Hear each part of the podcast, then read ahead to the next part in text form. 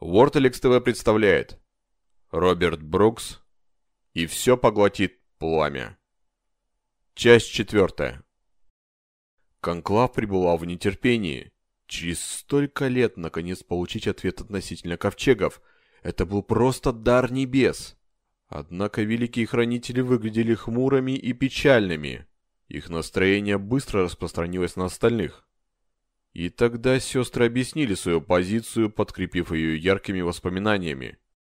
«Это просто математика и теория вероятности», — резюмировала Шантира. «Придет день, когда ничто, даже ковчег, не спасет нас от истребления». Члены конклава переглянулись. Шок, оцепенение.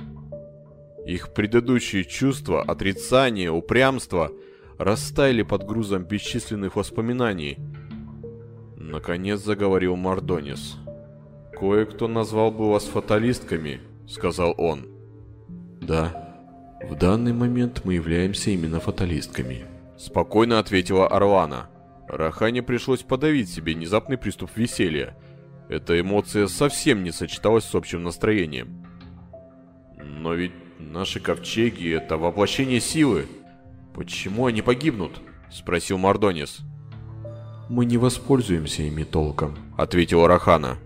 «Мы используем их для того, чтобы отдалить часть трагедии, которую могли бы пережить. Мы можем потерять тысячу материнских кораблей, и при этом наша раса все равно не погибнет. Мы можем потерять тысячу колоний, но надежда на спасение у нас все равно остается. Но ты же сам сказал давным-давно, эти корабли требуют невероятно огромных инвестиций. У нас уже есть три? Отлично. Их мы сохраним. Но другие нам не нужны.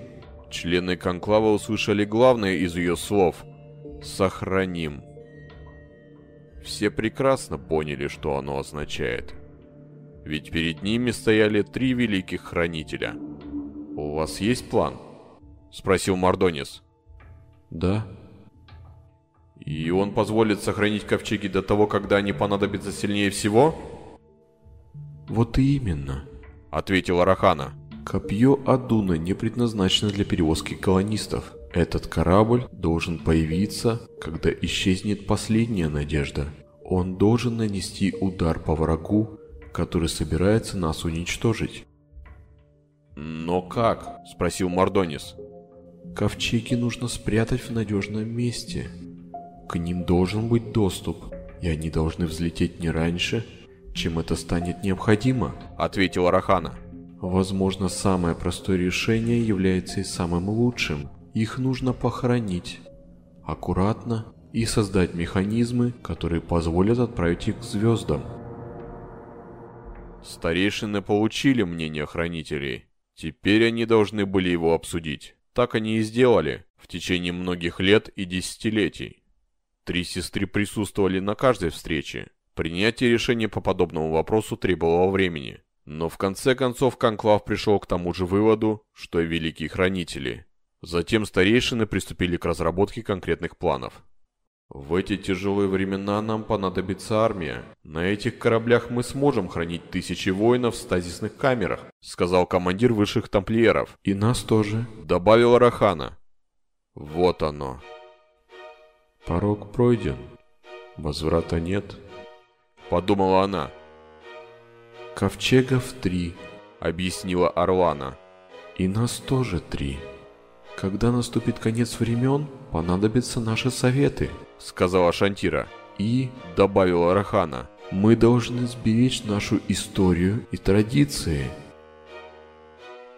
Пожилая судья поднялась, сверкая глазами.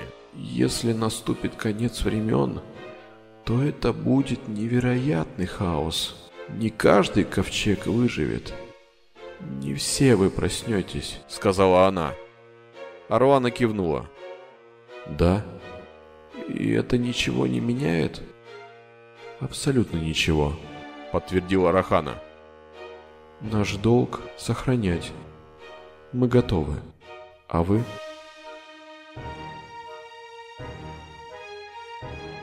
Все три ковчега захоронили на Аюре. Это была колоссальная задача. Никто никогда еще не копал карьеры глубиной в десятки километров. Но в конце концов с этим справились. Теперь под тремя разными городами Аюра были закопаны три огромные стартовые люльки. Если произойдет катастрофа, ковчеги смогут быстро покинуть планету. На их подготовку ушли годы. Великие хранители передали свои знания другим хранителям, чтобы их знания не пропали, даже если ни одна из них не проснется. В то время сестры редко расставались. Но сейчас все должно было измениться. Ковчеги были переведены в режим сна, их солнечные ядра потускнели, и лишь в залах со стазисными камерами все еще слабо пульсировали потоки энергии. Не оглядываясь, Шантира вошла в гордость Алтариса, спокойствие, решимость, смирение. «Когда мы проснемся, все будет совсем по-другому», — сказала она. Час спустя она погрузилась в сон и исчезла из Кхалы. Ее отсутствие причинило Рахане такую боль, словно Шантира умерла. Орлана ощущала то же самое. «Мы даже не сохранили ее воспоминания», — печально сказала она. На следующий день Орлана прибыла на память Низина. Она спустилась на землю и вошла внутрь. «Прощай, сестра», — сказала она. «Прощай». Рахана не двинулась с места, ничем не выдав своих эмоций. А когда Орлана заснула, Рахана издала страшный крик, и он разлетелся по Кхале. Ее боль нарушила спокойствие Аюра, потрясла всю планету. В ответ на нее нахлынула волна сочувствия, несмотря на то, что никто не знал, почему она плачет. Ей это не помогло. Хранители изучали прошлое, предсказывать будущее они не умели.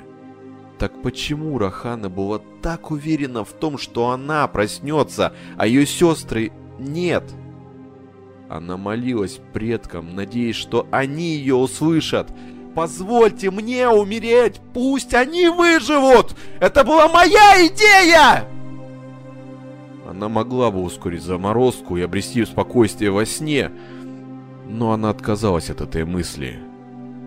Рахана не собиралась прятаться от боли.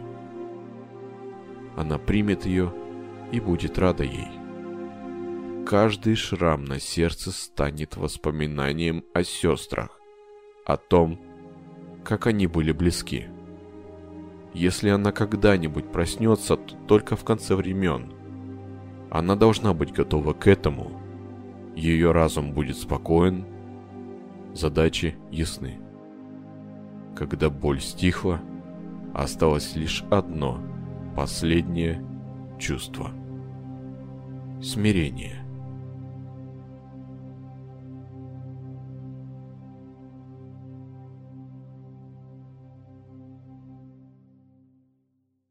В одиночестве она отправилась на копье Адуна. На борту корабля было тихо. Когда она проснется, если проснется, тишины, разумеется, уже не будет. Рахана прошлась по кораблю, ненадолго заглянула в зал военного совета. «Это произойдет тут», — подумала она. Именно здесь они с капитаном Ковчега будут решать как спасти свой народ от полного уничтожения. Рахана вышла из зала и отправилась к стазисным камерам. Во тьме она едва могла разглядеть тысячи их обитателей. Недостатков в добровольцах не было. Стать частью последней армии перворожденных, последним батальоном надежды, о такой возможности многие зилоты могли только мечтать. Даже главный наставник тамплиеров стал одним из добровольцев – он позаботился о том, чтобы каждый воин последней армии был готов к бою. Рахана заняла свою камеру, дверь за ней закрылась, пространство наполнил прохладный туман, и мысли Раханы рассеялись. Она думала о том, кто будет командовать протосами, когда она проснется. Она думала о том, будут ли эти лидеры готовы к выпавшим на их долю испытаниям. Если нет, то я их подготовлю. Прощайте, сестры.